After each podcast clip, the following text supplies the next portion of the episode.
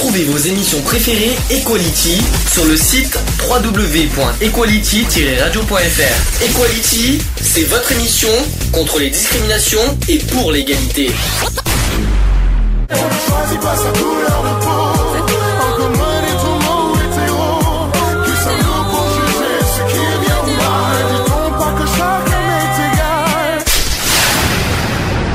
L'union fait la force. C'est le sujet du jour. Même le sujet du jour était au ralenti, dis donc.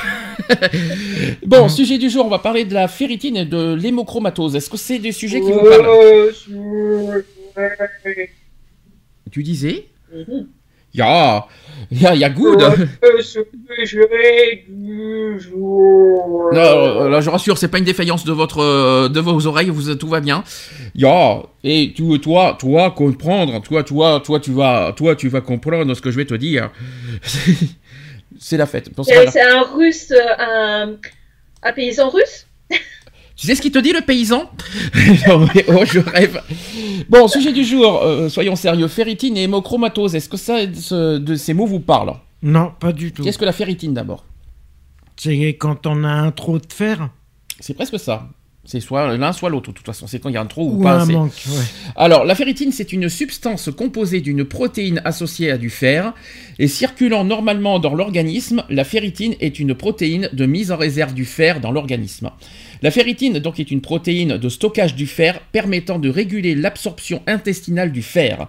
Et au niveau sanguin, euh, la ferritine est présente de façon transitoire. Donc il est, souvent, il est souvent préférable de doser la ferritine plutôt que le taux de fer dans le sang, car elle est plus représentative. Mhm. Voilà. Euh, le dosage sanguin de la ferritine permet d'évaluer les réserves en fer de l'organisme. Il permet un dépistage précoce d'une carence en fer ou d'une surcharge dans l'organisme. Il permet également de surveiller l'efficacité d'un traitement prescrit lors d'une carence en fer ou d'une surcharge en fer. Alors, euh, les valeurs normales euh, concernant le fer. Je ne sais pas si vous êtes au courant. ça- je vais vous apprendre quelque chose parce que je pense que c'est quelque chose que, que vous, au niveau des tests sanguins, que vous voyez pas peut-être. La ferritine, c'est peut-être pas la première chose que vous voyez. Non. Non? Eve, Bah, tu as déjà si, sur- si, t'as- Moi, en général, quand je fais une prise de sang, le fer est toujours. euh, Ouais, mais est-ce que c'est la première chose que c'est la première chose que tu regardes, que tu constates ou tu t'en fous? Non, je regarde euh, le fer, oui. D'accord. Et tu sais pourquoi pourquoi tu regardes le fer? En général, si je fais une, prise de sang, c'est parce que voilà, il y a un excès de autre. Donc, euh, quand même, euh, c'est quand même un signe de manque de fer en général. Alors, je vais vous dire les valeurs normales pour le fer. Donc, ça varie euh, selon la technique utilisée par le laboratoire d'anal- d'analyse.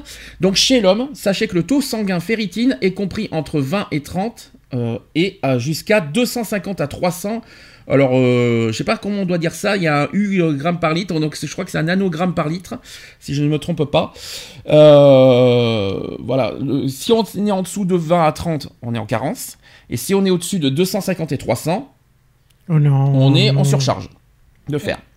Chez la femme, c'est pas la même chose. Donc, avant, donc sachez que chez la femme, avant la ménopause, euh, le, le taux normal est entre 15 et 20, ça c'est en, ça c'est en bas, jusqu'à 150 et 200 nanogrammes par litre.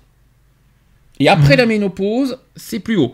C'est euh, compris entre 30 euh, en bas et 250 à 300 nanogrammes par litre pour le plus haut. Donc faut pas dépasser, quoi qu'il en soit, je- toutes les femmes et tous les hommes, faut pas dépasser les 300 Mhm. quoi qu'il en soit. Si on est à plus de 300, c'est une catastrophe. Concernant le taux de ferritine selon l'âge, la ferritine est plus élevée à la naissance, avec 400 nanogrammes par litre. Son taux augmente au niveau au taux maximum vers 2 mois, avec 600 nanogrammes par litre.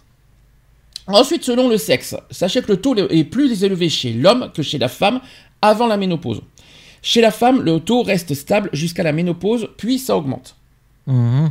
T'étais au courant ça, euh, Eve Euh, oui, mais j'avais oublié. Eh bien, comme ça, tu l'apprends. Ensuite, chez une femme enceinte, sachez qu'une diminution du taux de ferritine est observée au cours de la grossesse. Attention toutefois, parce que les résultats d'une prise de sang ne sont jamais suffisants à eux seuls pour poser un diagnostic. Et ceci, quel que soit le dosage effectué.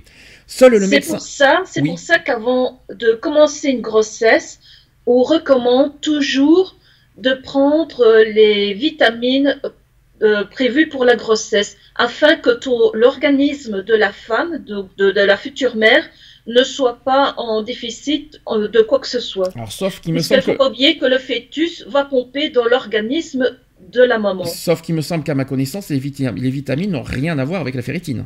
Oui, mais là, de- dans, dans, les, dans, dans cette composition pour euh, femmes enceintes, il y a du fer, il a, c'est un mélange de tout, Ouais. justement pour que comme le fœtus va puiser dans son organisme, que celle-ci ne soit pas en manque de quoi que ce soit.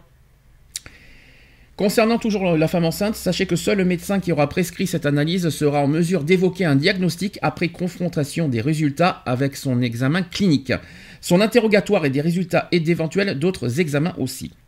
Voilà, donc ça c'est Mhm. ça c'est chez la femme enceinte. Euh, je vais vous expliquer rapidement, puis je vous donnerai plus de détails tout à l'heure concernant la ferritine basse et la ferritine élevée. Je vais vous donner plus en détail. Je vais vous faire euh, d'abord rapidement vite fait. Sachez que les causes d'une carence en fer quand vous êtes euh, quand vous avez une ferritine trop basse. C'est à l'origine d'une baisse de la ferritine euh, qui sont nombreuses. Donc citons les carences en fer avec une euh, baisse de la ferritine très précoce. Avant l'installation de l'anémie, donc la grossesse aussi, période nécessitant des besoins supplémentaires en ferritine, les règles abondantes, la malabsorption intestinale et ainsi que des apports alimentaires insuffisants d'aliments contenant du fer. Est-ce que vous savez quels sont les aliments qui contiennent du fer? Les Les haricots verts. lentilles. Les lentilles. Continuez, continuez, allez-y. Donc euh, plus, en- Euh, plus, plus généralement, Haricots verts. plus généralement encore. Le chou-fleur. Tout ce qui est légumes verts. Presque. Non, pas du tout. Alors ça, c'est ça, c'est ça, c'est une rumeur, mais pas du tout. C'est pas les légumes verts, c'est des légumes, mais pas verts. Euh, les- comme les lentilles. C'est des légumes secs. Légumes Voilà. secs. Ah ouais. Voilà, c'est ça. En fait, la, la- la fer- le fer, c'est surtout sur les légumes secs. Les épinards. Est-ce qu'un épinard Non, est un légume sec Ça, c'était une mauvaise transcription d'une secrétaire qui s'est trompée, elle a, elle a mal placé la virgule. Par exemple. Alors, vous, les, vous, les vous trouverez aussi euh, du fer dans le poisson, Mhm. dans la volaille et dans de la viande, tout simplement. Ainsi que Et les les légumes secs. céréales. Les céréales aussi, c'est très, très riche en fer. Ah oui, bien sûr, les fibres, hein, tout, tout Mhm. ça, bien sûr. D'ailleurs, c'est marqué euh, sur, euh, sur les céréales. C'est vrai, exact. Alors, les anémies euh, hémolytiques chroniques aussi, les hémorragies euh, gynécologiques, les dons de sang fréquents, donc tout ça, euh, voilà, c'est, quand on a des, ca- des causes, euh, ça, ce sont les causes de, de carence en fer. Euh, Il y a aussi les, ex- les exercices physiques intenses qui peuvent nous faire perdre du fer Mhm. énormément.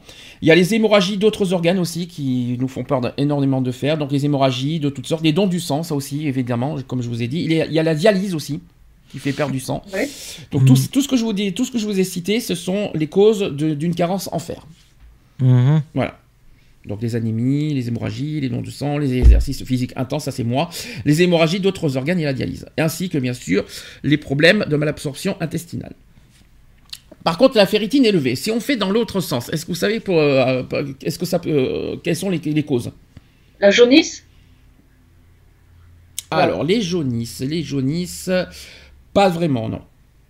J'en sais rien du tout, moi. Alors la ferritine élevée s'observe sur les consignes- euh, dans les conditions suivantes lors d'une hépatite. Mhm. Lors d'hémopathie. Alors l'hémopathie, c'est la leucémie. La leucémie, vous savez ce que c'est? Mhm. C'est quoi la leucémie? Ben, Le cancer. du sang. C'est le cancer du sang, la leucémie. Exactement. Vous avez aussi euh, l'hémopathie dans le sens maladie de Hodgkin. Ça, je ne connais pas par contre.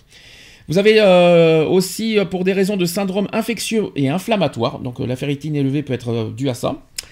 Euh, aussi due à des tumeurs hépatiques, notamment au niveau du foie. Mhm. Eh oui, quand vous avez des grosseurs de foie, pas bon non plus. Euh, vous avez des lors des tumeurs du rein, du sein, du poumon et du pancréas aussi. Mhm. Voilà, tout ça peut, peut, augmenter la ferritine. Et aussi lors d'anémie euh, hémolytique, d'anémie, euh, excusez-moi parce que c'est pas évident, euh, c'est pas évident à chaque fois de parler de santé, d'anémie sidéroblastique et de thalassémie. Moi, je ne connais pas ces termes, mais Moi en, non tout cas, plus. en tout cas, voilà. Alors Alors, non plus, je connais pas ces termes. alors, est-ce que vous savez comment on peut améliorer son taux de fer? Ah, ça c'est une bonne question. Alors, par exemple, lorsqu'on souffre d'une carence en fer, est-ce que vous connaissez une, certaines solutions? Hmm, Non. Notamment, alors je vais pas, on va parler alimentaire. Bah, de manger de la viande. Alors, il faut consommer de la viande rouge. Oui. Rou- J'ai bien dit rouge, très important de le dire. Oui, Il comme faut- le bœuf, le canard. Voilà. Il faut aussi consommer des abats, comme le foie. Mhm. Voilà, le Oui, foie. mais ça, il n'y a pas beaucoup de personnes qui aiment. hein. Et pourtant, c'est délicieux quand vous faites à côté avec une petite salade verte. Vous allez voir, c'est très Euh, délicieux. avec des petits oignons. Mm. Euh, Si on mange du gésier, par exemple, euh, c'est parfait. Mhm. C'est parfait. Euh, manger du gésier avec, euh, de- avec, euh, avec une petite salade verte, vous allez voir comme c'est délicieux. Le foie, ça dépend. Ça dépend comment tu. C'est sûr que si tu manges du foie tout seul, euh, berque quoi. Par contre, si tu fais des petits morceaux de foie que tu fais avec euh, ta petite salade, je peux vous, je peux vous jurer, moi je l'ai déjà fait, c'est très délicieux. Ah ouais, c'est super bon. Les abats en général, euh, les rognons. Qui c'est qui mange des rognons? Un rognon, moi je mangeais, moi j'en mangeais, j'en ai mangé et, et c'est pas mauvais. Mais bon, après il faut apprécier. Alors ensuite, pour les végétariens ou les âmes sensibles, est-ce que vous, vous savez qu'est-ce qu'il faut leur, leur, euh, leur... Poisson, Alors, qu'est-ce qu'on peut leur recommander? Du Pour les végétariens, j'ai dit. Donc Les forcément. végétariens, donc tout ce que, comme tu as dit, euh, légumes, euh, les légumes secs, là, euh, déjà. Alors, les fruits secs. Mhm. Les raisins secs, par exemple. Ouais. Du persil. Persil, alors bien sûr frais, pas du persil en, en- en boîte, Oui. du, per- du, frais- du persil frais. Il y a aussi des, haricots blancs. Mhm. Euh, Par contre, qui c'est qui mange des haricots blancs? Ah, Après, c'est je- bon. Ah oui, mais après, euh, c'est pas quelque chose qu'on y pense, les haricots blancs, hein, donc euh, voilà. Et par contre, là aussi, c'est surprenant, le vin. Ah bon? Eh bien oui, ça, apparemment, Oui. c'est- préconisé. Mais un verre par jour. Oui, très, c'est bien, elle veut le dire, très important. C'est pas parce que le vin est préconisé qu'il faut euh, en boire des. En abuser. en abuser. Très bien, très bien Un dit. verre par jour, déjà, c'est très bon aussi pour protéger des maladies cardiovasculaires. Et autre chose qui est autre chose, et par contre, c'est là que qu'il faut par rapport à la rumeur qu'on entend, les épinards. Eh bien, il y en a, il y a pas tant de fer que ça. C'est marqué, c'est indiqué. Il y en a, mais il y en a pas énormément. Ouais, mais ça en contient. Ça en contient, mais c'est pas, c'est pas celui qu'il faut, euh, qu'il faut penser en premier. C'est Mhm. ça qu'il faut se dire. Ouais. Si vous pensez fer, ne pensez pas tout de suite épinard. Ça, c'est Popeye euh, qui nous a fait euh, le- avec le fer. Non, la première chose qu'il faut penser, c'est vraiment les légumes secs, le persil, les fruits secs, le vin. Le vin, non, faut pas y penser en premier. Le, les abats, les viandes rouges. euh, voilà, ça, Mhm. c'est vraiment la première chose à penser. Patience aussi, il faut compter au moins un ou deux mois d'une alimentation riche en fer avant que les réserves ne remontent sensiblement. Ça, c'est en cas de carence, je tiens à le rappeler. Mhm. Euh, c'est, euh, faut attendre quand même deux mois euh, pour, euh, pour que ça remonte. Euh, pour les carences plus importantes, il existe des médicaments qui apportent le complément de fer nécessaire. Mhm. Donc pour ceux qui ne savaient pas, pour ceux qui l'apprennent, je tiens aussi à le dire. Maintenant, en- en- à l'inverse, pour ceux qui ont des excès de fer. Donc il faut généralement pratiquer, d'après vous, quoi? Alors ça, c'est quelque chose qu'on va en parler tout à Euh, l'heure avec... du sport, comme tu as dit. Alors oui, non, non justement, parce que oui, aussi, oui, exact, il faut, faut en pratiquer. Mais par contre, il y a, il y a une pratique euh, médicale, qu'on va en parler tout à l'heure avec l'hémochromatose. La façon. dialyse? Non, c'est pas la C'est dialyse. le vélo? Non, c'est pas. Alors je parle. Alors c'est pas une activité physique, euh, c'est pas une activité sportive, c'est une, c'est quelque chose de médical. C'est un prélèvement de sang. Ah ouais? Ah est-ce bon. que vous savez, est-ce que, vous- est-ce que vous connaissez par exemple les saignées? Ah oui, les saignées, ça y est, Mm. oui. Voilà, donc sachez que pour les excès de fer, il faut du généralement. Moyen-Âge, ça. hein. Pardon? C'était bon au Moyen-Âge. Non, non, ça existe encore, je te rassure, euh, je, je te rassure, ça existe toujours. Donc euh, pour les excès de fer, il faut généralement pratiquer des saignées pour faire baisser le taux. Sachez que la saignée en médecine, où euh, on a, alors la saignée, ça a une- c'est un autre nom aussi, ça s'appelle la phlébotomie. Mhm. Pour ceux qui ne connaissent pas forcément la saignée. Médicalement, ça s'appelle la phlébotomie. Nous, on appelle ça la saignée. Donc, c'est un prélèvement euh, thérapeutique de sang effectué au niveau du pli du coude par ponction veineuse, comme un don de sang. Donc, longtemps. Ouais, pourquoi tout simplement pas faire un don de sang? Et bien, parce que non, réfléchis. T'es- t'es- tu vas pas donner du sang si tu as trop de fer. Mm. Bah, réfléchis.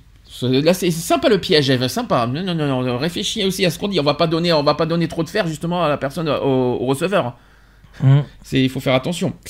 Donc longtemps utilisé pour traiter quasiment toutes les maladies à l'époque de la Renaissance où la pratique devient très populaire, la saignée n'est, uti- n'est utilisée aujourd'hui que pour traiter les œdèmes pulmonaires sévères, et aussi- ainsi que l'hémochromatose, qu'on en parlera tout à l'heure, et aussi la polyglobulie. La polyglobulie, globulie, c'est les- pour moi, c'est les globules euh, blancs ou rouges. hein. Euh, donc ça veut dire qu'il y a trop de globules peut-être.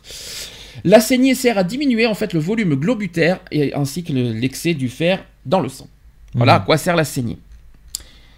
Ça vous... Non Ça vous Ouais. fait peur. Vous savez que n'importe qui peut être concerné, ce que je vous dis. Attention, parce que ça, Ah, bah ça oui, peut- bien sûr. Parce que hein. euh, avec l'âge, euh, la, la ferritine, euh, ça peut, ça peut concerner, concerner n'importe qui. Je vous donnerai les chiffres tout à l'heure, euh, de toute façon. Avec, faut pas forcément avec l'âge, tu sais, on, on peut être susceptible de tomber malade à n'importe quel moment de notre vie. Mhm. Euh, euh, voilà, on peut être tous concernés par la maladie. Et ça, peu importe l'âge, parce que souvent, je- je- j'entends dire oui, mais avec l'âge, bah, regarde, moi, ma fille, euh, elle a des problèmes de fer euh, depuis qu'elle est toute petite. Elle est née avec euh, quand même une grave maladie, donc voilà. Alors ça tombe bien qu'on me dise ça, parce que est-ce que vous connaissez les signes révélateurs d'une carence en fer? Quels sont les signes qu'on peut détecter lorsqu'on a une carence en fer? Une fatigue anormale. Alors, il y a, il y a la Fatigue anormale. Je précise, effectivement, il y a la fatigue. Alors, je vais expliquer. D'abord, il y a, il y a le teint pâle. Donc, si votre teint rose naturel est soudain pâli et blanchi, vous pourriez souffrir d'une carence en fer. Donc, la raison en est que le fer favorise la production d'hémoglobine, la source de votre éclat rose et lumineux. Tout simplement. Ensuite, vous avez, en deuxième signe, les lèvres et les gencives blanches. Oui. Mhm. Donc il est souvent difficile de déterminer le manque de rose sur vos joues si votre teint de peau est naturellement pâle. Et pour déterminer une carence en fer, regardez à l'intérieur de vos lèvres et de vos gencives. Si elles manquent de rouge, votre corps pourrait être en manque précieux de fer. Mhm. Troisième signe, c'est la fatigue, comme a dit Eve. L'épuisement est le signe le plus évident d'un manque de réserve de fer. Vous pouvez ressentir une faible immunité ou penser que vous manquez de sommeil. Quand- mais quand votre corps est, est déficient en fer, il manque également d'oxygène et d'énergie vitale. Et cela peut entraîner des sauts d'humeur, de la faiblesse et des difficultés à se concentrer sur des tâches simples. Mhm. Tout simplement. Mais de toute façon, moi, par exemple, ma fille, quand elle me dit qu'elle n'est pas bien et que je la vois toute palote, euh, je suis sûre qu'elle a un direct manque de fer. Ça peut pas, ça, c'est pas, ça veut pas dire que forcément c'est le fer. Euh, Euh, non, mais bon, quand même qu'elle a ça depuis toute petite, donc voilà, je, je- j'ai la- on a l'habitude. Alors, on va voir si, euh, si, ça, si ça te dit quelque chose. Quatrième euh, signe, c'est l'anxiété inexpliquée. Donc, est-ce qu'on est anxieux sans raison, par exemple? Est-ce qu'on euh, donc on pourrait manquer de fer, un manque qui prive son corps d'oxygène et excite le système nerveux sympathique, le rythme cardiaque ainsi que la réaction combat- euh, combat-fuite, euh, c'est-à-dire le, cor- le cortisol Mhm. tout simplement. Cinquième signe, c'est l'accélération et l'irrégularité du rythme cardiaque. Donc si votre corps manque de fer sur le long terme, de l'anémie peut se développer et entraîner un rythme cardiaque rapide, irrégulier ou anormal. Des problèmes cardiaques comme le souffle cardiaque, euh, ainsi qu'un cœur enflé ou élargi, et ainsi que le risque de, de crise cardiaque qui sont exacerbés, exacerbés par la carence en fer ainsi que l'anémie. Tout simplement. Sixième signe, c'est le flux abondant. Donc, si vos règles normales ou légères deviennent soudain abondantes, vous pourriez souffrir d'une carence en fer. Donc, un manque en- en- de fer entraîne souvent la perte de sang en excès durant votre flux mensuel. Par Ah bah exemple, alors moi, je dois plus avoir de, de fer alors avec ce que j'ai. ah, bah, c'est possible, qui s'est surveillé dans ce cas, c'est très important. Donc, par exemple, un indicateur peut être le besoin de changer votre tampon ou serviette plus fréquemment. Là, on part chez les femmes. hein. Je précise. ouais, ouais. Mhm. Septième signe, c'est le mot de tête fréquent. Donc, en raison du manque d'oxygène dans les tissus du cerveau associés à la carence en fer, il n'est pas, té- il n'est pas euh, étonnant que la plupart des patients souffrent de maux de tête et de migraines fréquentes.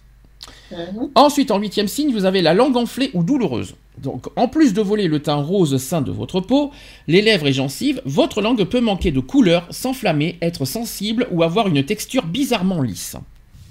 Bon appétit, bien sûr. Ensuite, vous avez le, euh, en neuvième signe le syndrome des jambes sans repos. Donc des, Ah oui. difficultés, donc des difficultés à empêcher vos jambes de bouger et de, de, de tressauter lorsque vous êtes assis. Une maladie appelée syndrome des jambes sans repos est un signe révélateur du manque de fer. Donc en fait, euh, une étude de John Hopkins révèle que 15% de ceux souffrant de ce syndrome ont également une carence en fer.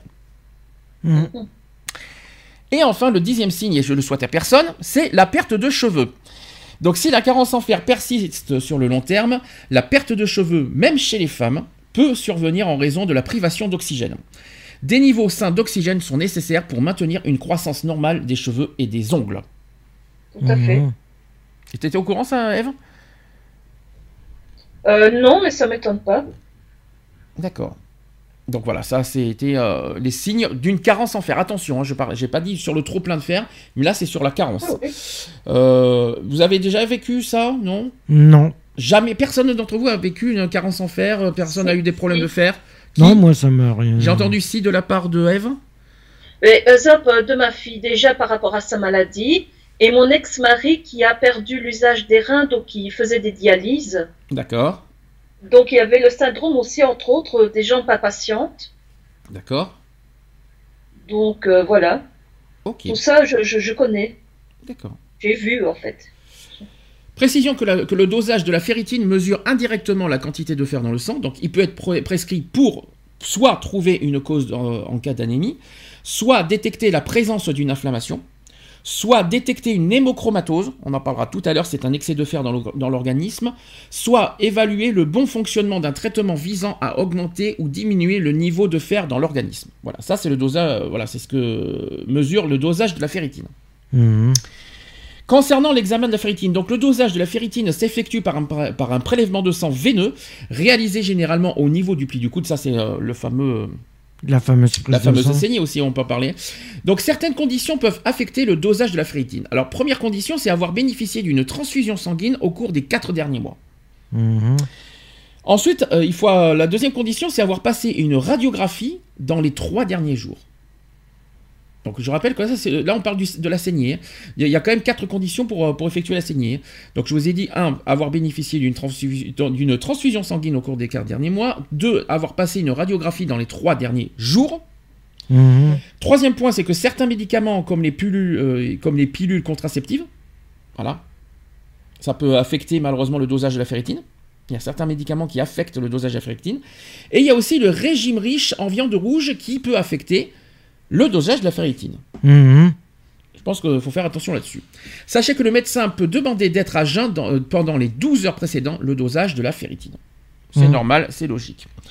Concernant les résultats, Et Donc- que tu parles de la viande rouge, à moins d'être justement en manque de fer, la consommation recommandée pour une personne euh, dite normale, euh, c'est une fois par semaine. Oui, mais il faut pas non plus trop en manger, parce que sinon ça peut, euh, ça peut, on va dire, euh, Voilà, affecter les résultats. Tous les repas. Disons qu'il faut Ah. faire attention euh, bah, pour que pour qu'il y ait des résultats, on va dire euh, logiques, tout ça. Il faut pas, faut faire attention à ce qu'on consomme aussi au niveau alimentation. C'est ça que veut dire, parce que si tu manges trop de viande rouge, forcément, tu vas voir les résultats de la ferritine vont être, euh, vont être bizarres. hein. Mhm. C'est un exemple. Pareil pour les céréales d'ailleurs, si c'est riche en fer. C'est un exemple. Tout à fait. Alors, Ouais. quel, quel résultat peut-on attendre d'une analyse, de la ferritine? Alors ça, c'est très important. Parce que vous voyez des analyses, vous voyez de- vos, vos bilans sanguins. Alors qu'est-ce que, qu'est-ce que ces résultats, euh, qu'est-ce qu'on attend de ces résultats? Donc là, sachez que la concentration de ferritine est normalement comprise entre 18 et 270 euh, nanogrammes par millilitre. Mhm. Donc ça, c'est chez l'homme. Et entre 18 et 160 nanogrammes par millilitre chez la femme. Et elles aussi entre 7 et 140 nanogrammes par millilitre chez les enfants. Mhm. Donc, euh, j'espère que vous le saviez. Tu étais au courant, ça, Eve, de toute façon, au niveau des, euh, des, des, euh, des dosages, de, de la concentration de ferritine, ça là-dessus, tu étais au courant, je suppose. Euh, oui, oui, oui.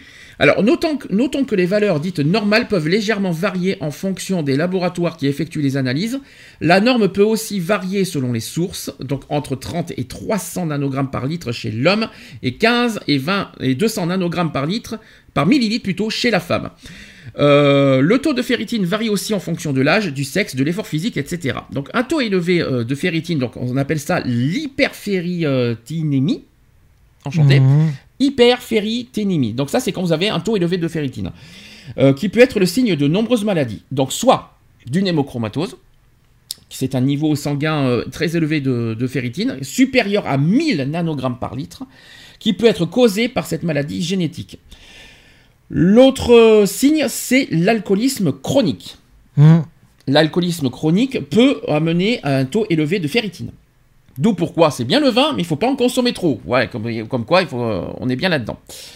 Vos, euh, autre signe, c'est les affections malignes comme une maladie de Hodgkin, donc c'est le cancer du système lymphatique, ou aussi la leucémie, on en a parlé tout à l'heure. Vous avez aussi la, la maladie inflammatoire comme l'arthrite ou un lupus, ainsi que la maladie de style qui peut euh, être source d'un taux élevé de ferritine. Mhm. L'arthrite. Vous savez ce que c'est l'arthrite? Ouais. Qu'est-ce que c'est l'arthrite? C'est quoi C'est les courbatures. C'est presque ça, effectivement. C'est les courbatures dans- au niveau des articulations, Mhm. si je me trompe pas. C'est ça, hein, je me trompe pas. hein. La polyarthrite, ça vous parle Ouais. Voilà, la polyarthrite, c'est quand vous avez euh, des, euh, des, euh, des courbatures au niveau, euh, sur toutes les articulations. Ben, malheureusement, ça peut être source de, du taux élevé de ferritine. Vous avez aussi euh, les sources, alors sachant que si vous avez une atteinte au pancréas, au foie ou au cœur, ça peut être aussi la source du taux élevé de ferritine. Mhm. Malheureusement, c'est ce que j'ai. Euh, personnellement. J'ai des soucis de pancréas. Ensuite, euh, vous avez aussi, euh, pour- par certains types d'anémie ou encore à une répétition de transfusion sanguine, qui peut être source aussi du taux élevé de ferritine.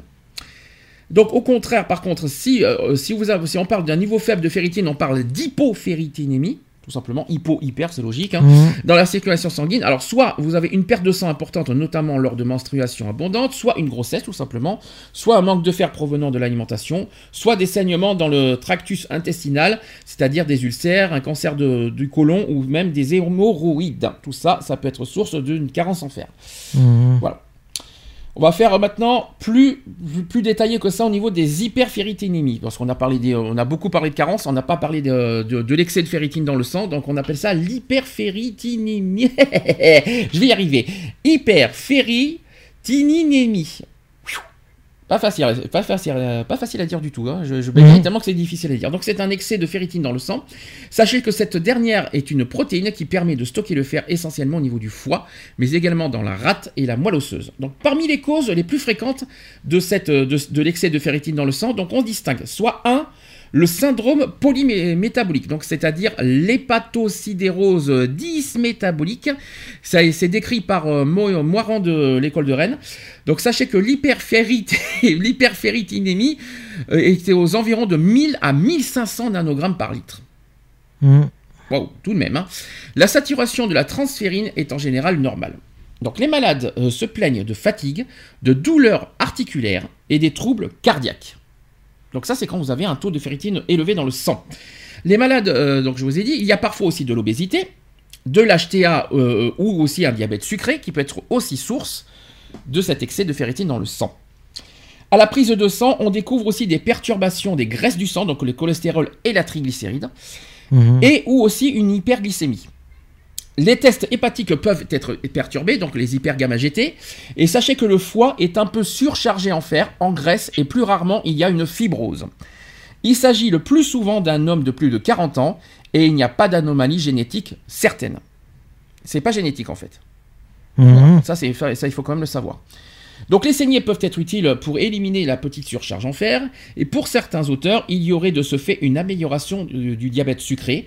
Quelques saignées suffisent pour retirer 2 à 3 grammes de fer en surcharge, en surcharge par exemple 300 millilitres chaque euh, 20 jours. Ah oui, tous les 20 jours pendant 6 à 8 mois quand même. hein. Ça fait mal, hein 300 millilitres tous les 20 jours pendant 6 à 8 mois, euh, je le souhaite à personne ça. hein. De se faire prélever Non Ouais.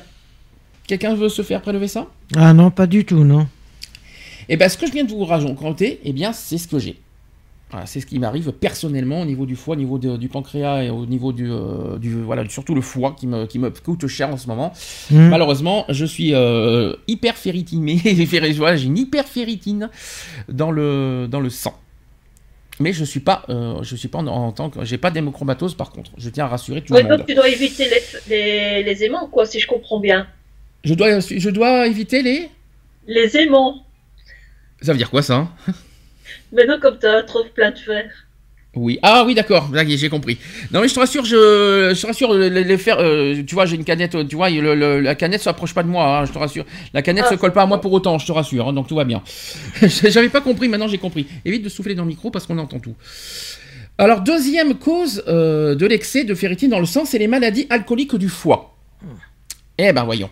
Donc sachez que l'excès de boissons alcoolisées comme le vin, la bière, le cidre, le pastis, la liqueur, etc.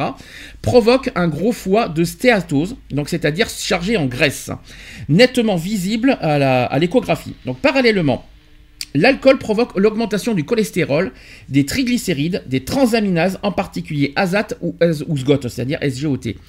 Sachez que l'hyperféritinémie euh, est modérée entre 1000 à 1200 nanogrammes par millilitre.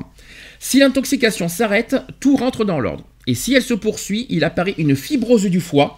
Ça veut dire que le foie devient plus petit et dur. Mhm. Puis une cirrhose avec des complications. C'est quoi une cirrhose du foie?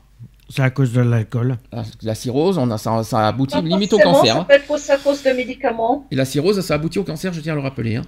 Donc euh, la cirrhose avec ses complications, donc l'acide, les hémorragies, les troubles nerveux, etc. Sachez que le problème de l'hyperféritinémie devient secondaire et la gravité est due à l'atteinte du foie. Donc les saignées sont contre-indiquées car ces malades sont souvent anémiques au stade de fibrose et de cirrhose. Mhm. Voilà. Troisième source de- d'excès de fer dans le sang, c'est l'hépatite chronique, c'est-à-dire l'hépatite C. Mhm. Sachez que 600 000 individus en France sont source de ce, voilà, sont euh, visés et concernés. Donc cette hépatite chronique C peut s'accompagner d'une hyperféritinémie modérée entre 1000 et 1500 nano- nanogrammes par litre. Le pronostic dépend de l'agression du virus de l'hépatite C et des saignées peuvent être faites dans certains cas car certains médecins pensent que le traitement est plus efficace. Mhm. Voilà. Autre cas, c'est les hyperféritinémies accompagnent. Donc ça, c'est le quatrième cas. C'est les, hyper- les qui accompagnent certains cancers, malheureusement que ce soit digestif ou autre, des infections ou des inflammations chroniques, en particulier intestinales, des traitements médicamenteux comme les corticoïdes, ainsi que la nutrition euh, artificielle, euh, ainsi que l'hyperfonction de la thyroïde, des intoxications par des toxiques industriels, des traumatismes musculaires, c'est-à-dire l'écrasement des membres. Et sachez que l'hyperféritinémie euh, n'est pas ici en rapport avec une surcharge en fer et ne doit pas être traitée par des saignées. Mhm. Vous voyez, c'est du cas par cas, ça n'a rien à voir. hein. Cinquième cas, c'est les hyperféritinémies par rapport, euh, par rapport excessif de fer par voie externe, c'est-à-dire, sachant que ce cas est plus rare. Elles ont été invoquées par, dans les populations bantoues d'Afrique du Sud et qui cuisinaient dans, les, dans des ustensiles en fonte. Elles peuvent se voir chez les sportifs professionnels qui absorbent des suppléments alimentaires riches en fer et qui ont des apports de fer par voie sanguine, donc la transfusion et les injections de fer. Jusque-là, vous me suivez, hein Mhm. pas évident. hein. Pas facile. Ensuite, vous avez septième cas, parce qu'il y en a des cas. C'est pas, c'est pas ce qui manque. Il y en a huit au total. Euh, Il y a l'hyperféritinémie euh, de l'hémochromatose. L'hémochromatose, on en parlera tout à, l'heure. Euh, je, je la passerai. On parlera d'hémochromatose tout à l'heure. Et le huitième cas, c'est les causes rares, c'est-à-dire la porphyrie euh, cutanée tardive, qui est une maladie qui s'accompagne de bulles sur la peau exposée au soleil, et elle est due à l'anomalie d'une enzyme hépatique. L'apparition des problèmes de peau peut être déclenchée ou aggravée par une surcharge en fer. C'est pourquoi des saignées améliorent ces malades.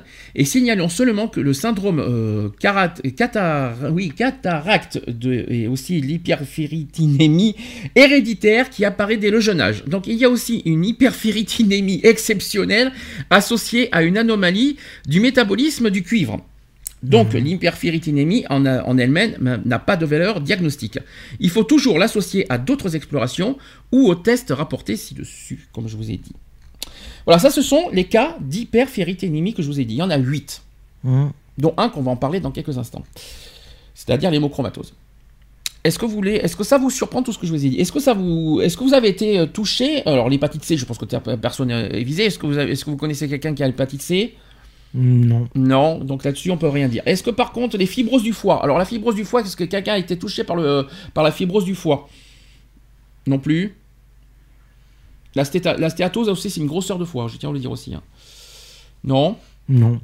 Non, là-dessus, moi oui. La stéatose du foie, je l'ai. Et pour dire que c'est pas c'est pas c'est pas le c'est pas le pied, hein, je vous le dis clairement. c'est pas c'est pas facile. Quelque chose à rajouter? Non.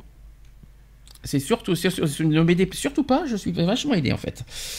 Mais non, mais bon, euh, je veux dire, euh, le, le deuxième euh, euh, volet, je vais dire, comme on n'a pas vraiment de cas concrets, euh, de- soit dans notre famille, soit dans notre entourage, c'est pas que ça nous intéresse pas, mais disons qu'on on n'a pas de, de vécu là-dedans, on n'a pas.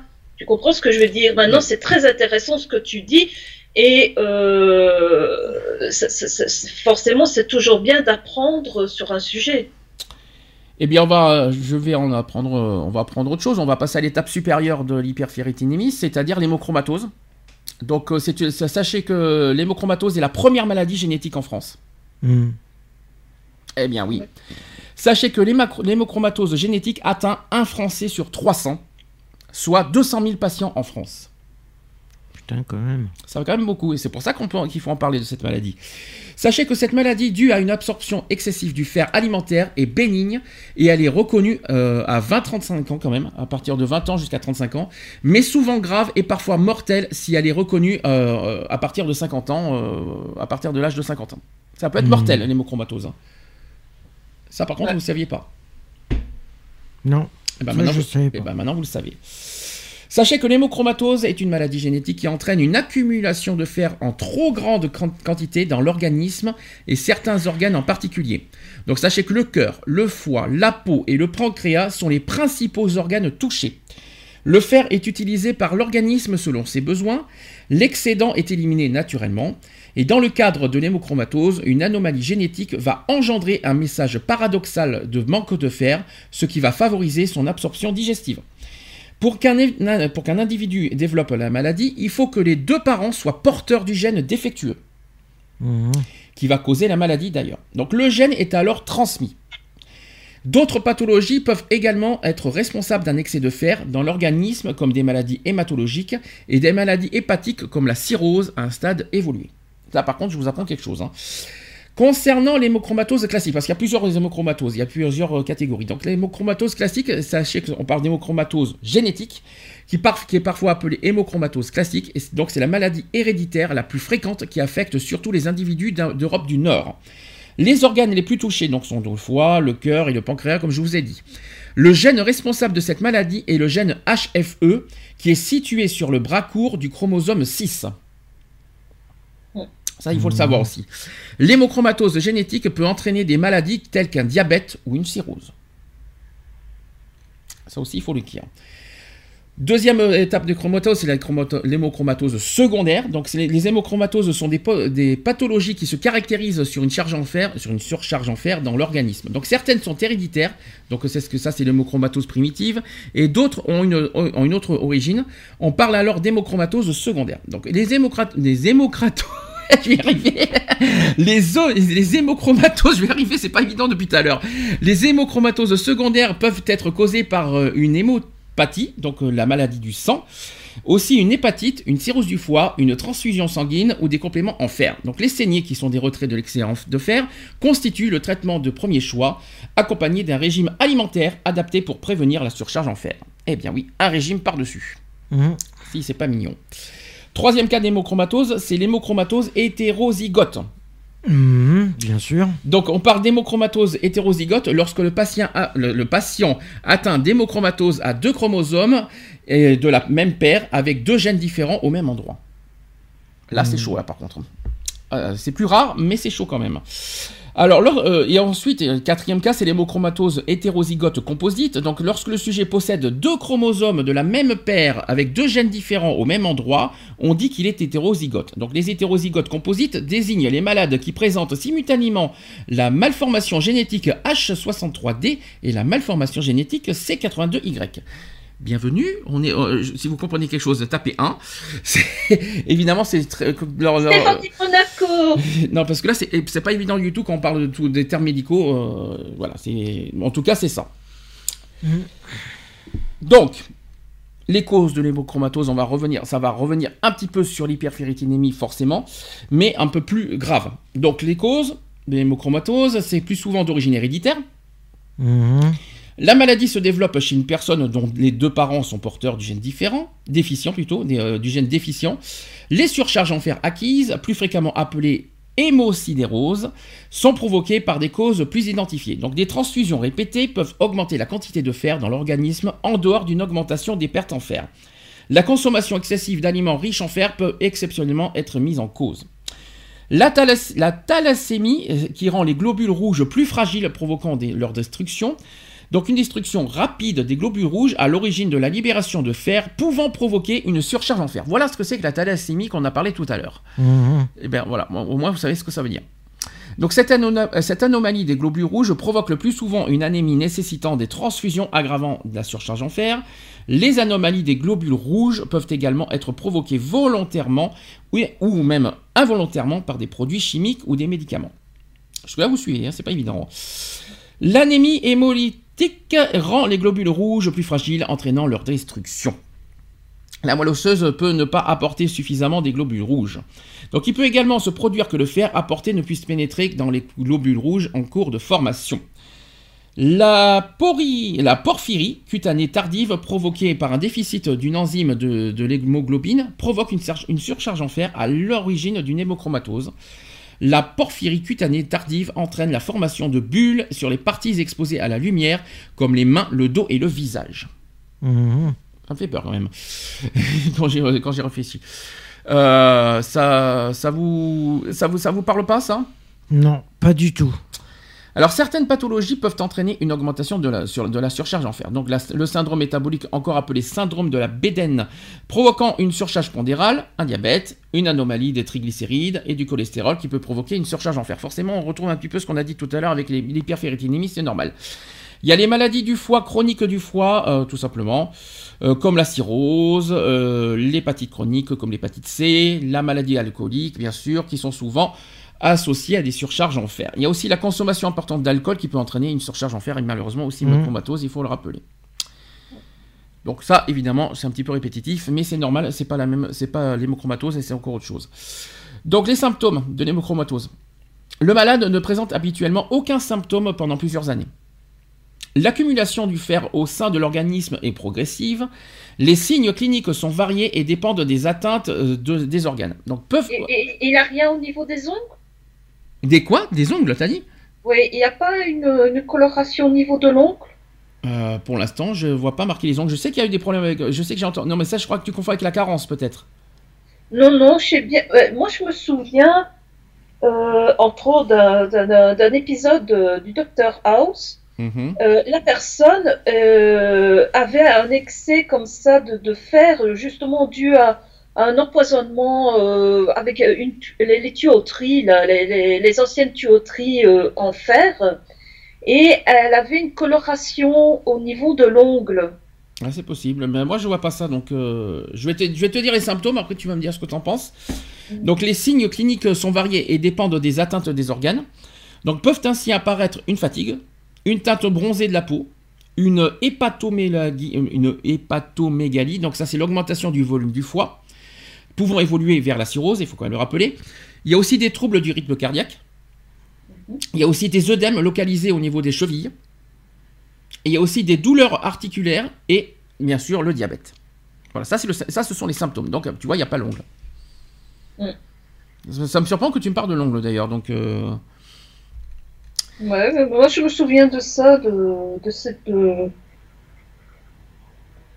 alors, enfin, bref. Alors maintenant, on va parler du dépistage familial, parce que là, on en a parlé. Je rappelle que la ferritine, euh, l'hyperferritinie, c'est pas euh, génétique, tandis que l'hémochromatose, oui. Donc comment on peut dépister dans un terme familial? Donc sachez qu'un dépistage génétique de l'hémochromatose est important car il permet un diagnostic plus précoce de la maladie.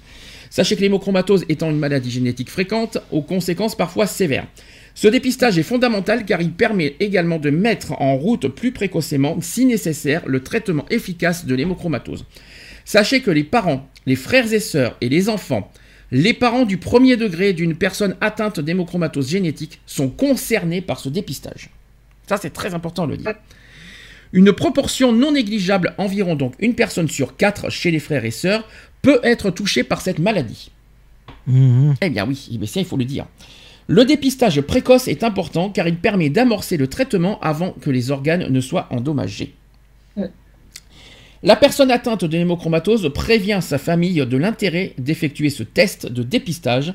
Un consentement écrit est obligatoire et qui est demandé au patient. Le résultat lui est communiqué lors d'une consultation génétique. Ensuite, il y aura un bilan martial, dosa avec dosage sanguin du coefficient de saturation de la transférine et de la, et de la ferritinémie, par exemple, qui est proposé lorsque le test génétique est positif afin d'évaluer le stade de la maladie, tout simplement. Voilà comment ça marche sur un dépistage familial. Très important parce que dès qu'on entend parler d'hémochromatose, il faut tout de suite, même que ce soit frère, soeur, tout ce que vous voulez, il faut tout de suite faire un dépistage, voilà, pour tout de suite euh, euh, bah, cibler l'hémochromatose, on va dire. Mmh. Ouais, c'est très important. C'est très très très très très important. Il fallait, il faut quand même le souligner. Et bien sûr, et surtout, ceux qui sont atteints d'hémochromatose, surtout prévenir sa famille, ses membres de famille, les enfants, les frères et sœurs, etc. Toujours signaler. Voilà, ça c'est très important. Concernant le test génétique, donc c'est conseillé lorsqu'une anomalie du bilan de fer est constatée comme l'augmentation et de la saturation euh, de la transférine, normalement inférieure inférieur à 50% chez l'homme et 45% chez la femme, et lors d'un dépistage familial de l'hémochromatose. Dans le cas du dépistage familial, les tests génétiques permettent alors diagnostiquer l'hémochromatose au stade asymptomatique.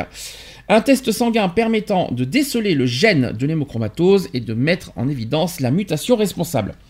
Dans plus de 95% des situations d'hémochromatose typiques, sachez que deux mutations principales gènes de l'hémochromatose sont constatées. Il y a les mutations C282Y ou alors C282Y avec le H63D. Donc les tests génétiques permettent un dépistage au stade asymptomatique. Malheureusement, ce test n'est pas remboursé par la caisse d'assurance maladie. Mmh. pourquoi il est, il est onéreux ou ah, c'est une bonne question, mais en tout cas, c'est pas remboursé par la Sécu. Il faut, quand même, faut quand même que je le souligne. Et les tests génétiques sont soumis à une réglementation spécifique avec un consentement écrit obligatoire qui est demandé aux patients et ainsi que le résultat qui est communiqué aux patients lors d'une consultation génétique. Mmh. Pas évident. Pas évident du tout. Est-ce que vous voulez rajouter quelque chose? Non. Donc les résultats des tests de l'hémochromatose, donc on parle d'absence d'une mutation, donc aucune mutation n'est retrouvée sur aucun chromosome, soit avec une mutation, euh, soit, euh, soit on parle de mutation C2, C282Y hétérozygote, donc ça veut dire que la mutation C282Y hétérozygote, hétérozygote est présente sur un seul chromosome et n'expose pas à une surcharge en fer. C'est la mmh. première bonne nouvelle. Ensuite, euh, l'autre résultat du test, si on parle de mutation C282Y homozygote, c'est que la, mutation C282Y homozygote est présente sur les deux chromosomes et par contre expose à une surcharge en fer. Mhm. ça, c'est ce qu'il faut lire sur les résultats des tests. Donc il y a trois possibilités, soit l'absence de mutation, soit la, soit la mutation hétérozygote, il n'y a, pas, a pas de problème sur la surcharge en fer. Par contre, si la mutation est homozygote, il faut s'inquiéter. Voilà ce que ça veut dire. Concernant le diagnostic, dont des analyses sanguines permettent d'évoquer euh, la surcharge en fer en dosant le taux de fer dans le sang, ainsi que la quantité de fer stocké dans les tissus. Donc le taux sanguin de fer sérique est augmenté en cas d'hémochromatose. Cette augmentation ne, permet toutefois pas de confirmer à elle seule le diagnostic de l'hémochromatose.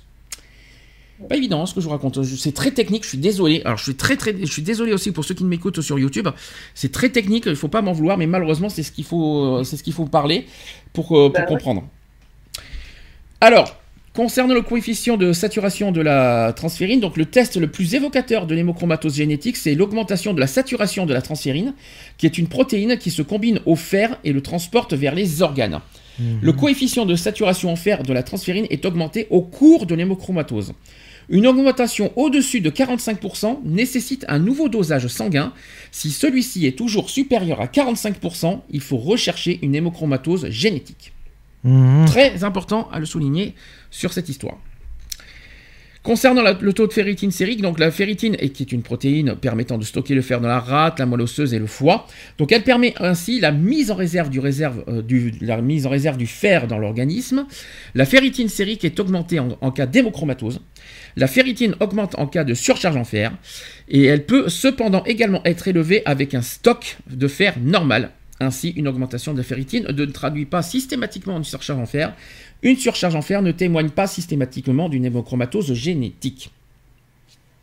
C'est dit, ça c'est fait. Alors concernant les complications, alors ça c'est dit, ça c'est très important à souligner. Qu'est-ce que l'hémochromatose peut avoir Quelles sont les conséquences de l'hémochromatose alors, sachez que l'accumulation de fer sans le muscle cardiaque peut provoquer des troubles du rythme cardiaque et une insuffisance, et une insuffisance cardiaque. Mhm. Déjà, un, et ça il, faut le, ça, il faut le dire. La deuxième chose, c'est que ça, donne une hyperpigmentation de la peau. Sachez qu'une une pigmentation plus importante de la peau survient chez 90% des personnes atteintes d'hémochromatose, lui donnant une couleur gris métallisée caractéristique de la présence de fer sur la peau ou plus bronzée. Une dépilation euh, aussi, ou la perte de, de poils, accompagne fréquemment l'hyperpigmentation. Mhm. Ça, c'est très important. Autre complication, c'est sur le diabète sucré. Donc l'apparition d'un diabète sucré survient chez les deux tiers des patients en raison de la présence de fer dans le pancréas. Très important de le dire. Ensuite, il y a l'augmentation du volume du, du volume du foie. Sachez que l'hépatomégalie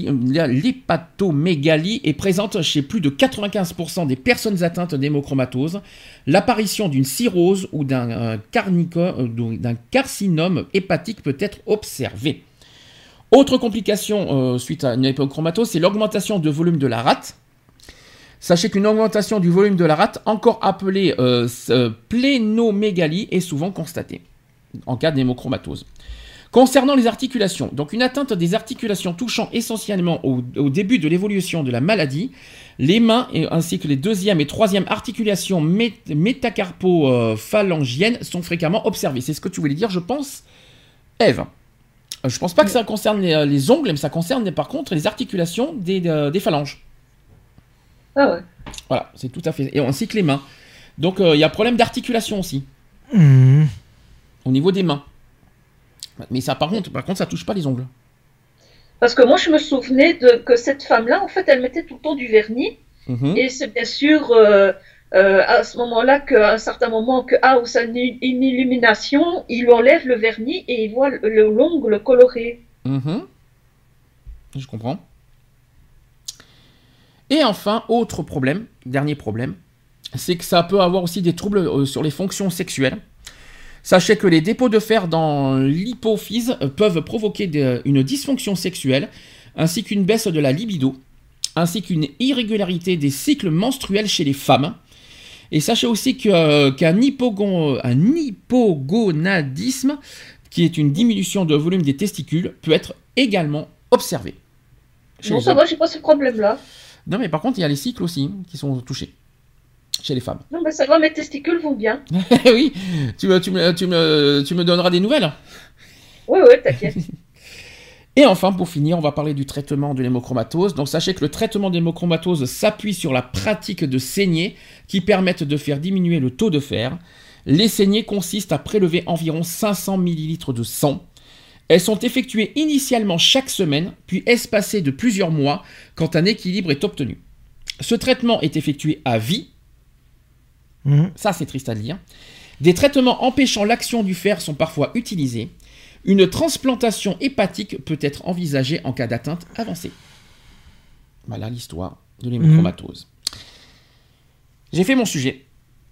Ça a été rapide aujourd'hui, parce, que le sujet n'a pas, été long. Donc euh, voilà. Est-ce que, vous étiez au courant de, tout de toute cette histoire d'hémochromatose Est-ce que ça vous surprend? Est-ce que, franchement, si vous, vous apprenez demain par l'hémochromatose, parce que l'hémochromatose c'est génétique, mais demain vous apprenez que vous êtes, euh, allez, euh, vous apprenez une hyperferritinémie. J'espère que j'arrive à le dire. Allez, un excès de fer dans le sang, ça ira plus vite comme ça. Si vous apprenez demain que vous avez un excès de fer dans le sang, comment réagirez-vous? Bon, je sais pas. Ben, euh, je, je, je suivrai tes conseils, je ferai des saignées. Je, Alors, les saignées, voilà, alors, je changerai- Précision. Précision, les saignées, les saignées, c'est pas toi qui décides. De toute façon, il faut que tu voies un médecin d'abord. Ben, c'est le médecin qui, Qui décide. va de toute façon le, Le le- médecin le- le préconiser. Donc, euh, je suivrai tous les conseils que, que le médecin me, me donnera. Je suivrai un régime alimentaire adéquat. Euh, Alors, je vais expliquer. Je vais expliquer. Euh, en fait, vous voyez un, un alors c'est pas le médecin généraliste que vous voyez. C'est euh, un médecin gastro-urologue, je sais pas comment on dit ça. gastro- Gastroentérologue. Gast- Gastroentérologue, c'est lui que vous voyez en, en cas de, de problème de fer dans le sang. Mhm. Euh, c'est lui qui vous dit euh, oui ou non. euh, êtes-vous- euh, il va vous faire faire, allez, tous les trois mois à peu près des analyses. Le problème, c'est qu'il n'y a pas que le. Quand vous, avez, quand vous êtes sourd, euh, vous, êtes sujet d'un problème de ferritine, il y a d'autres problèmes à côté. Vous avez des problèmes, par exemple, de sucre, l'hyperglycémie. Mhm. Donc ça veut dire que le problème de ferritine, ça peut, ça peut entraîner plein de choses. Je ne sais pas si c'est la, la glycémie qui entraîne l'excès de ferritine ou si c'est le contraire, on ne sait pas. Mais quoi qu'il en soit, il faut vous dire une chose, c'est que vous avez plein de problèmes. Moi, je, je vais, je vais être honnête, parce que pas beaucoup le savent. Et pourquoi je parle de ce sujet Ils vont se dire, ouais, c'est quoi comme sujet du jour? Je vais expliquer parce que malheureusement, je suis euh, sujet à ce truc. Pas d'hémochromatose, je ne suis pas, je ne suis pas source de. Mais au niveau de- d'excès de fer dans le sang, ça fait combien? Deux ans, je crois, que je suis euh, à 600 milligrammes- euh, nanogrammes euh, par millilitre, euh, et que ça ne bouge pas, que ça ne baisse pas, que ça ne veut pas baisser. Le gastro-entérologue, donc il, vous fournit un médicament. Voilà, un médicament exprès, euh, voilà, pour traiter euh, les problèmes, que ce soit estomac, tout ça. Et, euh, et on nous dit, on me dit comme ça, c'est dû au poids. Bon, je veux bien l'entendre que c'est des problèmes de poids, il faut que je fasse un régime, etc. pour, euh, euh, faire, pour, faire baisser mon taux de ferritine et mon, taux de glycémie, il faut que je perde du poids. Je suis d'accord avec ça. Le problème, c'est que quand. est-ce qu'en perdant du poids, est-ce que je vais forcément perdre la glycémie et la, et la ferritine, ainsi que le cholestérol Pas le cholestérol, parce que j'ai pas de cholestérol, mais la triglycéride aussi, j'ai oublié de le dire. Il y a trois problèmes qui sont ensemble c'est la triglycéride, la glycémie et la ferritine. Quand vous Mhm. avez les trois ensemble, je peux vous dire que c'est une catastrophe. Ouais. Euh, donc après on me dit il faut perdre du poids. Je l'entends, il n'y a pas de souci. Après je suis, est-ce que je suis convaincu qu'en perdant du poids je vais forcément perdre tout ça? Je ne sais pas. Je le saurai, je saurai dans les dans les mois suivants. Donc le médecin gastro-entérologue, il, il- il nous dit- il décide selon vos résultats du, du test sang- du test sanguin. Si vous avez un taux élevé à plus de 1000, là effectivement vous- il va vous tout de suite vous faire des saignées. Si vous avez un taux inférieur à 1000, il va vous dire attention euh, à l'alimentation. Il faut faire attention à ce que vous mangez. Mm. Donc ça veut dire que si vous, euh, si vous avez un trop de fer, il faut pas manger trop ce qui est justement trop manger tout ce qui est source de fer. Les légumes secs, etc. Il faut pas en man- euh, faut pas en manger beaucoup. Euh, D'accord? Mm. Ouais. Donc jusque-là, ça va. Après, euh, comment, euh, comment vous pouvez avoir une, une alimentation saine Parce qu'à côté, vous avez les problèmes de sucre, vous avez des problèmes de fer et vous avez des problèmes de, de, de triglycérides. Ça veut dire glycémie. C'est- une diététicienne, je dirais. Mais oui, mais justement, j'en ai vu, hein, j'en ai vu plusieurs, je te cache pas. Alors le problème est là. T'as le problème de glycémie, c'est le sucre. T'as des problèmes de ferritine, c'est le fer. T'as des problèmes de, de triglycérides, c'est la graisse. Alors comment tu veux manger si tu peux pas avoir les trois? C'est pas possible. Euh, c'est- ça veut dire que tu peux pas manger sans sucre, sans graisse, sans fer. C'est possible ça? Non. En gros, je peux mourir quoi. Je vais manger que de la soupe en fait. Et encore, il faut pas que je mange des légumes secs. Je peux même pas manger des légumes secs. Donc je fais comment en fait? Parce que quand, quand vous avez les trois en même temps, c'est impossible. Après, perdre du poids, c'est un fait, mais je veux bien, mais à condition que je mange normalement aussi, parce que je veux bien, je veux pas avoir non plus euh, manger que de la soupe tous les jours. hein. Je vais mourir moi tous les jours avec ça. Donc voilà. Je sais pas comment vous dire ça, mais quand vous êtes, quand vous avez, si vous êtes touché par les trois, ces trois cas-là, parce qu'on parle, je parle beaucoup de, euh, de aujourd'hui parce qu'on n'en a jamais parlé, mais quand vous êtes touché par ces trois en même temps, bon courage. Ouais, je sais. C'est bon courage, je vous le dis clairement, c'est bon courage, c'est pas évident du tout. En, Ah plus, ouais. en plus, la ferritine augmente le sucre, augmente le- le- la transaminase du foie, augmente, le, euh, augmente le, la triglycéride. Enfin, c'est ça aussi qui, euh, qui, qui ne fait pas baisser tout ce qui est triglycéride, tout ça. Apparemment, tout est lié. C'est ce que le médecin m'a dit. Malheureusement. Et ça, je peux dire qu'une fois que vous avez les trois en même temps, c'est une catastrophe. Est-ce que je suis mourant? Non, vous inquiétez pas. C'est pas, pas une, maladie mortelle. Donc ça va. J'ai pas le, j'ai pas l'hémochromatose, j'ai rien. Donc je, je risque rien. Voilà, ça c'est dit, ça c'est fait. Mais quoi qu'il en soit, si vous vous voyez dans vos bilans sanguins, ça c'est un message très clair. Si vous voyez dans, vos- bilans sanguins que la ferritine est élevée, vous voyez tout de suite votre médecin traitant qui va vous, euh, emmener directement vers un, gastro-entérologue. Et c'est lui qui va vous donner les clés pour euh, faire baisser votre ferritine et le reste, bien sûr. Je dirais d'où l'importance de faire, euh, je dirais au moins tous les six mois, euh, une prise de sang de routine pour voir si tout, tout va bien. Alors, le gastro- le gastro-entérologue, pour, ma- pour ma part, il le fait tous les trois mois. Non, mais je veux dire pour une personne qui, qui n'a rien, tu Ah, vois. qui n'a rien, bien sûr, oui, mais qui n'a Voilà. rien. Oui. Alors toi, tu, toi, tu prescris euh, que toute personne, même si on n'a rien, fait, son bilan sanguin tous les six mois. Est-ce que ça Ouais, sert à quelque chose de. Ça sert à quelque chose de faire tous les six mois, franchement? Si t'as rien? Ou tous les ans, moi, je pense. Si t'as rien, tous les, tous les six mois, ça sert à rien. Même quand tu vas dans les, dans les laboratoires d'analyse, quand tu dois faire des, euh, des bilans, euh, des bilans complets de santé, c'est tous les ans, voire tous les deux ans. Donc, euh, voilà. Par contre, quand... Bah, euh, oui? C'est- non, c'est peut-être parce que c'est moi qui, qui, qui, qui, qui réfère ça par rapport à, à mes mammographies, en fait. Ah oui, mais ça n'a rien à voir. Ah oui, je- mammographies tous, tous les six mois, euh, pour moi, c'est tous les six mois. Alors Voilà. là, là c'est différent parce que là tu parles chez une femme peut-être, peut-être pas forcément pour tous, peut-être chez une femme peut-être plus, ouais, effectivement, un peu de plus se surveiller effectivement son, son, son, euh, bah, son sang quoi, où on en est, où on a c'est dépistage du sang, etc. Voilà.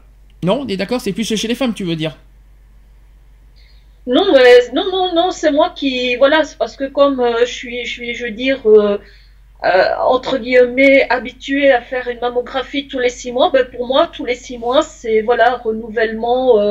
Ça me semblait logique de faire ça tous les six mois en fait. Mais c'est vrai, Alex, il a raison. En faisant ça au moins une fois par an, c'est déjà pas mal. Alors, je rassure autre chose, parce que moi qui suis bien, bien, bien concerné là-dessus, c'est pas parce que vous avez trop de fer que vous allez devenir gris automatiquement. Hein. Mm. Non, ça c'est ça c'est quand il y a trop trop trop de fer dans le sang que vous risquez d'être gris. Mais quand c'est mm. quand vous avez une petite surcharge en fer, vous n'allez pas devenir gris. Je rassure tout le monde là-dessus. Après, il y a des symptômes euh, voilà qui sont vraiment euh, effectivement euh, qui qui, qui, on le voit aussi hein, de toute façon tous les troubles que je vous ai que je vous ai cités, eh ben faut voilà dès que vous avez dès que vous ressentez ce genre-là, allez-y voir tout de suite voir, votre médecin et faites tout de suite des analyses sanguines parce que sinon car on ne sait jamais, on ne sait pas, euh, on sait pas ce que c'est.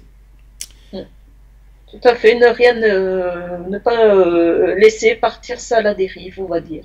Par exemple. Retrouvez nos vidéos et nos podcasts sur www.equality-podcast.fr.